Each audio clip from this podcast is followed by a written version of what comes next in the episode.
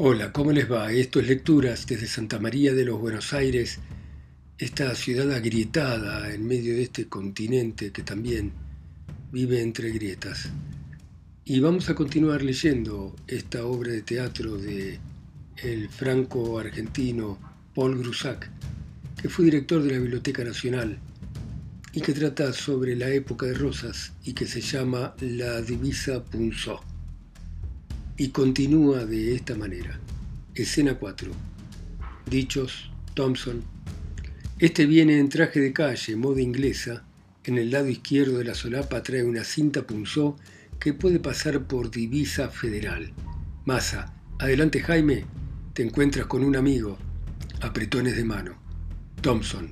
Mira el reloj de la pared. Creo, Ramón, que me he adelantado un poco a la hora del almuerzo. Masa. Estás aquí en tu casa. Rosita ha ido a la misa de once en San Juan, pero no ha de tardar. ¿Quieres sentarte?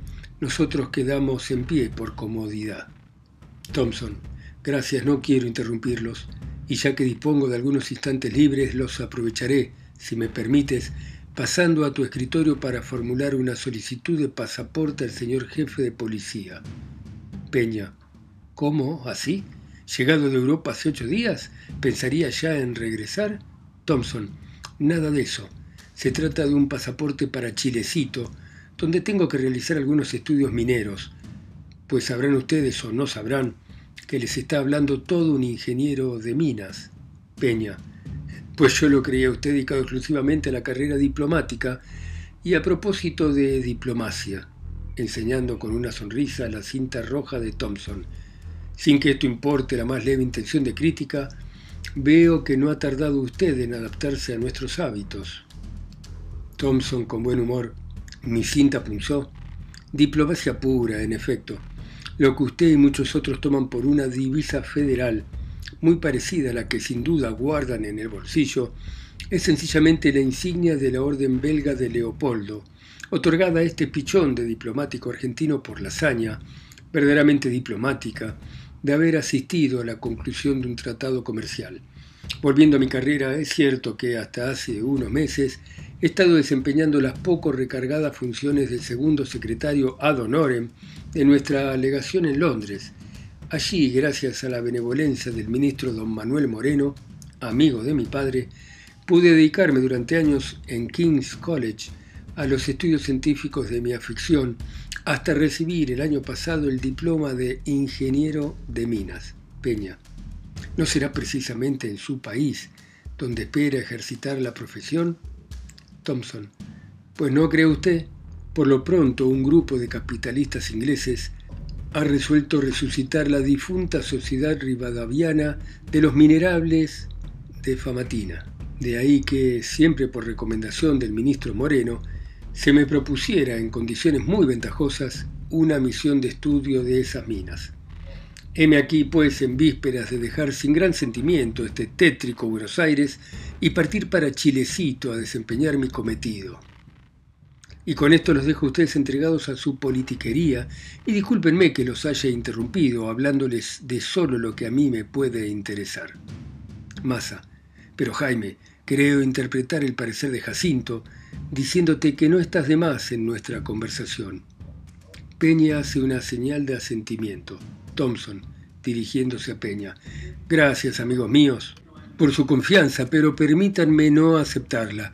No es un misterio para mí que esté urdiéndose una conspiración cuyos lineamientos, si bien conjeturales, andan en boca de la gente. No debo saber más. Y permítanme agregar, correspondiendo a su honrosa demostración, que tal vez hayan mostrado algo ligero con ciertas adhesiones recientes, con que hasta ahora no estaré más que algunos minutos y supongo que todavía encontraré aquí a mi amigo Peña. Sale por la puerta del fondo. Escena 5. Masa, Peña, Peña. Qué simpático sujeto. Masa, sí, y algo más según sus directores ingleses que colocan en el mismo nivel superior la personalidad moral de Thompson y su talento. ¿Qué signos de los tiempos, Jacinto? El que nosotros, sus amigos, estemos en el caso de deplorar su vuelta al país y hacer votos por su pronto regreso al extranjero. Y dígame, supongo que usted, lo mismo que a mí, no se le ha escapado la alusión contenida de su última frase, con ira reconcentrada. Si ello fuera cierto, y que por obra de un traidor se sacrificaran en vano nuestros amigos y corriera peligro la vida de Enrique la Fuente, voto a Dios que el miserable no había de llevar al infierno el castigo de su traición. Peña. Esperemos que eso no suceda. Entre tanto, mirando el reloj, ya van a dar las doce. Creo que por ahora nada más tenemos que decirnos. Y si está usted decidido a esperar aquí hasta la noche... Massa, no estoy decidido. Y las últimas palabras de Thompson aumentan mi perplejidad. Se interrumpe para escuchar. Hace un momento que viene llegando desde la calle un rumor de tropel de gente y de tambor que bate marcha. Se acerca gradualmente. Ya se perciben gritos de viva y muera, lanzados por una sola voz y repetidos por la muchedumbre callejera. Abierto la ventana y mira la reja volada. ¿Qué algarada será esa? Una voz. Viva el ilustre restaurador de las leyes, brigadier don Juan Manuel de Rosas. El pueblo, ¡viva! Otra voz, ¡viva su digna hija, doña Manuelita de Rosas y Escurra! El pueblo, ¡viva! Peña, que se ha acercado y mira también. Es una manifestación de la distinguida sociedad popular que sale de San Juan, amadrinada por el benemérito comisario Laguna. Gracias a Dios que sin llegar hasta aquí dobla por la esquina del restaurador. Según parece ha venido escoltando el coche de Manuela Rosas, que sin duda salía de misa. Otra voz, Muera el pícaro viejo Massa, renegado de la Santa Federación. El pueblo, muera. Massa, haciendo un gesto violento hacia la calle. Ganan me dan de dispersar a cintarazos a esa canalla. La voz del comisario Laguna. Amigos y compañeros federales, me manifiesta la señorita Manuela que prefiere no oír, sino vivas patrióticos. Viva pues la Santa Federación, el pueblo, viva. Poco a poco se va debilitando el rumor y el tropel se aleja. Pero antes de extinguirse se perciben los mismos gritos de antes que se repiten. Muera el viejo pícaro Masa. Peña desde la ventana. El coche se detiene aquí, toma. Si trae también a Rosita con Manuelita la inseparable María Josefa, que se reconoce a la cuadra por su monumental moño punzó. Se retiran cerrando la ventana. Masa. Esa indecente Saturnal me ha decidido. Iré a Palermo esta tarde para intentar a cualquier riesgo arrancar a mi pobre padre de los colmillos de esa jauría. Peña, a fe que, pensándolo bien, puede que sea lo más acertado, si es que no sugiere otra cosa esta visita de Manuela con su amable tía. Y a propósito, ¿no convendría prevenir a Thompson de la visita, por si preferiría no entrar en relación con la augusta familia restauradora? Masa, pero si Manuel y Jaime son amigos de infancia. Escena sexta. Dichos, Manuela, Rosita, María Josefa y luego Thompson. Las señoras visten de negro, Manuela y María Josefa de luto, con manto Rosita de mantilla, todas con el moño federal que Rosita se quita al entrar. Tras ella se ve pasar para adentro al negrito portador de la alfombra de Rosita. María Josefa. Unos minutos no más. Entrada por salida. Qué hermosa manifestación Ojalá pudieran presenciarla los salvajes de Montevideo que niegan la popularidad del restaurador. Saludos, apretones de manos. Manuela, muy afable a Ramón. Dichosos los ojos, y también usted, Peña, tan perdido. Este saluda con una fría inclinación. Masa, eso dirán los míos, pero lo que soy, creo que tendrá usted ocasión de saciarse. Pienso ir a Palermo después de comer, correspondiendo a una invitación del gobernador. Manuela, cuánto me alegro. ¿No es cierto, María Josefa, que buena noticia para todos?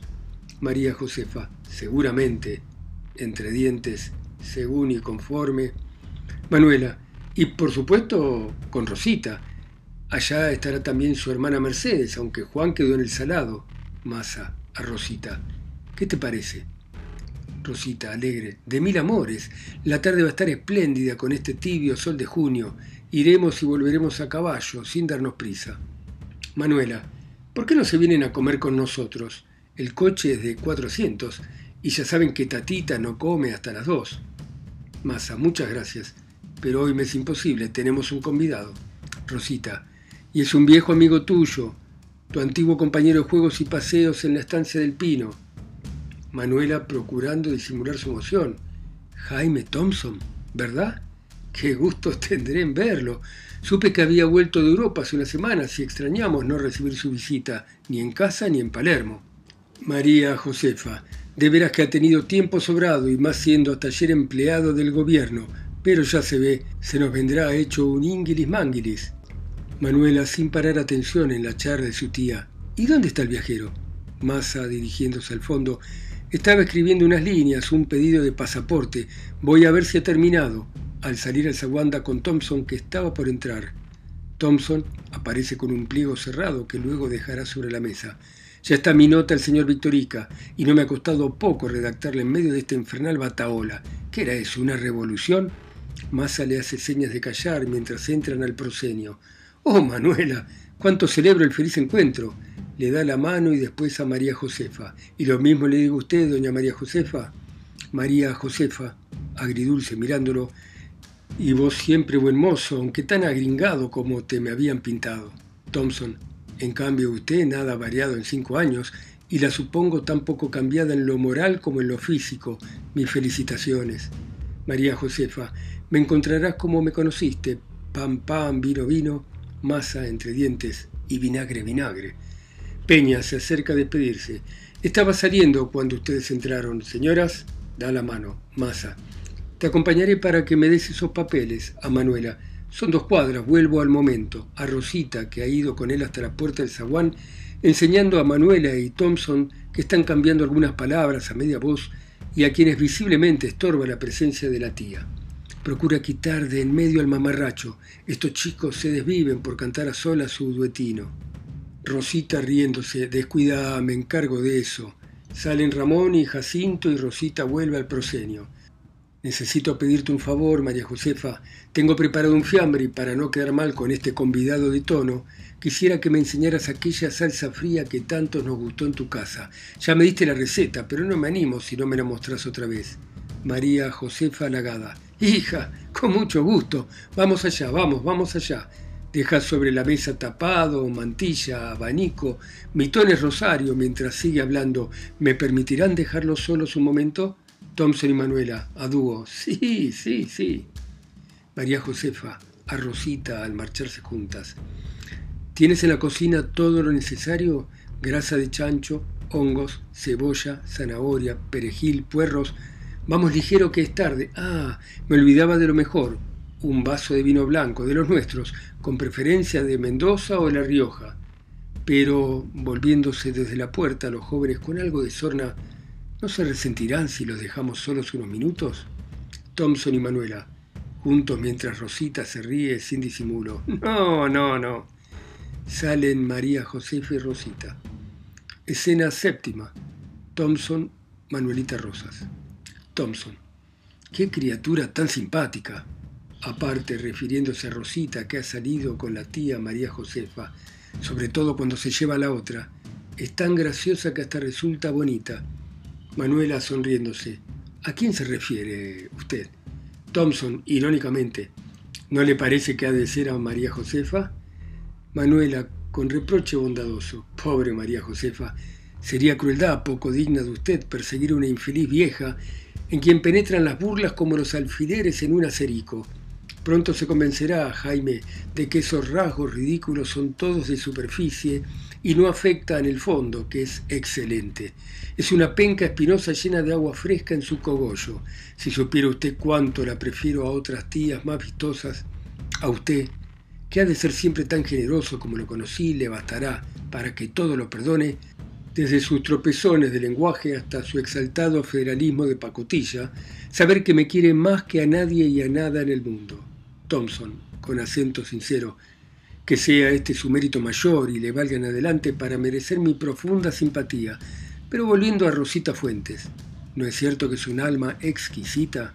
Manuela, encantadora y digna seguramente de la dicha más completa, y que quizá la suerte no le depare. Thompson, ¿Qué quiere usted decir? ¿Acaso Ramón Massa no posee todas las prendas de un caballero y de un excelente esposo? ¿No la quiere entrañablemente? Manuela, Ramón la quiere y la merece, pero lo sospecho embarcado en una aventura terrible y que tal vez cueste a la pobre Rosita más lágrimas que si fuera Ramón malo o desamorado. Después de un silencio, Thompson muda la conversación. Thompson, somos algo parientes y nos vemos a menudo en confianza fraternal. El ambiente de este hogar joven y risueño me refresca el alma. ¿Me permitirá usted confiarle que con Rosita hablamos mucho de usted? Ayer me estuvo refiriendo la cariñosa solicitud con que usted había rodeado a mi pobre madre el año pasado durante su última enfermedad. Algo de ella sabía yo por cartas de la misma enferma, pero naturalmente no podía estar informado de lo que siguió después. Con sencillez conmovida.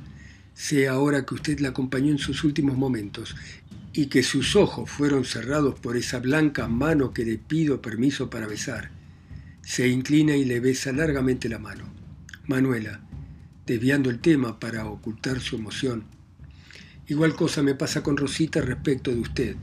Le aprecia y quiere realmente como a un hermano. Hace un rato en el atrio de San Juan, a la salida de misa, mientras María Josefa hacía su colecta de chismes parroquiales, Rosita me contaba algunos detalles de su existencia en Inglaterra, tan interesantes y honrosos que se lo confío con algún rubor. Estoy aquí, en realidad yo, Manuela Rosas, haciendo una visita a quien no se ha dignado hasta ahora hacérmela a mí.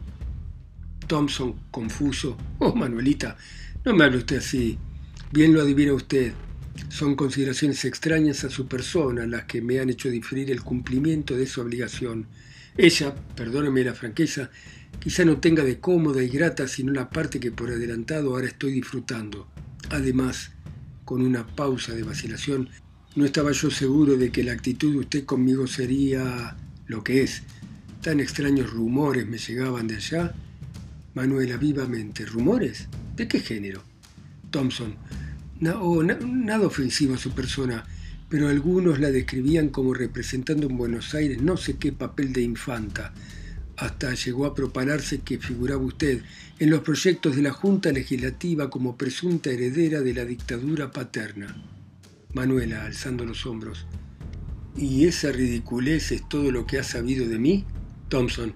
No, he sabido también que entre los excesos y violencias de un poder sin freno, su influencia no dejaba un instante de interponerse para atenuar en lo posible el peso de las iniquidades y poner un poco de bien junto a tanto mal.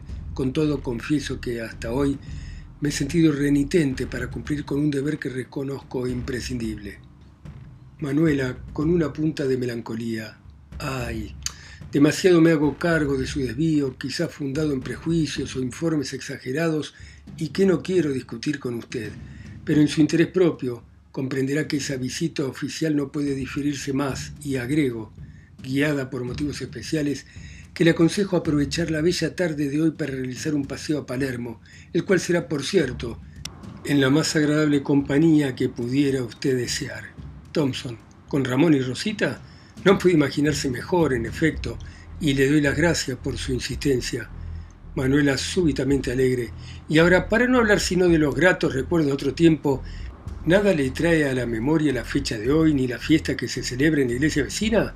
Thompson queda buscando unos segundos, luego golpeándose la frente. La fecha de hoy, oh, qué abobado estaba. Si no tengo recuerdo más presente y vivo, no agregue usted palabra, Manuelita, y déjeme volver solo por mi crédito comprometido. El día de San Juan del año 34. Ha podido pasárseme por un momento la fecha del almanaque, pero ese recuerdo nunca se ha separado de mí. Hace cinco años, en tal día como hoy, una niña primaveral y un tímido adolescente deletrearon juntos en el libro del corazón la primera página, la más dulce de todas, porque es la más pura. Manuela, algo inquieta, sonriendo para disimular. Ahora voy temiendo que tenga usted demasiada memoria. Thompson, ¿cómo olvidar las últimas y exquisitas horas que juntos saboreamos en su estancia del Pino, donde vivía yo mucho más que en la nuestra del manantial? Era la víspera de mi regreso a Buenos Aires, donde tenía que embarcarme para Inglaterra. Quiso la suerte que disfrutáramos sin estorbo toda aquella tarde que marcaba el término de tres semanas de deliciosa intimidad. Brillaba un tibio y radiante sol de invierno como el de hoy. Nos dirigimos a caballo solos a un puesto donde sabíamos que se había armado un baile campestre por la boda de una hija de su capataz, Manuela, la Casilda, mi hermana de crianza, Thompson. Nos mezclamos a esa gente sencilla, hasta recuerdo que bailamos juntos un baile criollo, al son de la guitarra y con sendas relaciones improvisadas. Manuela sonriendo, un pericón en cuadro con los novios, y a fe que lo hacía usted muy bien, y me parecía elegante con su poncho recogido y su pañuelo de seda al cuello. Thompson, ¿y qué decir de usted? Fresca y pura como una flor, con su cabeza de camafeo más perfumada que el clavel rojo, único adorno que ese día llevaba en la sien. Manuela desprende furtivamente su moño y lo deja en la mesa, luego, cual hablando consigo misma, sí, aquellos contactos eran sanos en su rusticidad, no como otros rozamientos arrabaleros y nauseabundos que me he visto obligada a sufrir después. Thompson, evocando a media voz la escena lejana que Manuela con los ojos bajos sigue con avidez. Volvimos algo tarde en el breve crepúsculo, pero riendo y cantando a la par de los pájaros que ya se recogían en los ramajes. Yo de muy antes conocía su gracia intrépida de precoz amazona porteña, pero ese día a ratos me quedaba atrás para admirar su esbelta silueta en el ajustado vestidito claro, con sus trenzas atadas de la punta y la boina punzó, cuyo reflejo palidecía un poco su delicado perfil. Íbamos recorriendo así al corto galope de campo las dos lenguas que nos separaban del pino, cuando de repente al arrancar su caballo para trepar la barranca del arroyo de Morales, se rompió una villa de la montura y en ese despoblado, con la noche cercana, no hubo más remedio que dejar el caballo suelto y subir usted en ancas del mío para la legua que faltaba. El fresco arreciaba y como sintiera yo sus manos frías, le obligué a que las metiera sobre mis hombros bajo de mi poncho. A veces para calentarlas posaba sobre una de ellas mi derecha libre, pareciéndome tener allí unas charreteras de seda. Pero desde ese momento ya no nos hablamos con la soltura de antes, y fue así casi en silencio, como ya cerrada la noche, llegamos a su casa. Al saltar al suelo se desprendió el clavel de sus cabellos y usted fue quien, más ligera que yo, lo recogió para regalármelo. Helo aquí. De su cartera saca un sobrecito que contiene la flor seca. Allá en mi cuarto de Londres, en medio del estudio nocturno, cada vez que me volvía la añoranza del pasado, extraía de su relicario la flor marchita, y de pronto parecíame que trascendía en el ambiente una fragancia sutil emanada del inmortal recuerdo. Lentamente y bajando la voz. Es así, Manuela. ¿Cómo he olvidado aquel 24 de junio? Manuela, profundamente conmovida, si usted en el bullicio de la gran metrópoli europea no ha olvidado el idilio de nuestra juventud, qué mérito tengo yo en haber conservado su recuerdo, volviendo cada año al sitio mismo donde ocurrió y subsiste intacto su marco de frescura. Así han pasado cinco años, con la mezcla de tristezas y alegrías que componen la existencia más feliz, pero sin duda lo que menos ha cambiado es el sentimiento de quien los ha vivido en presencia de la inmutable naturaleza. Silencio interrumpido por la entrada de María Josefa y Rosita. Bueno, muy bien, dejamos acá a Thompson y a Manuelita Rosas, recordando ese idilio, romance de muchachitos. Gracias por escuchar a Grusac, a mí, a ustedes, en sus países, ciudades, continentes o islas tan lejos, mi voz acá sola, lejos, en Santa María de los Buenos Aires. Chao. Seguimos mañana.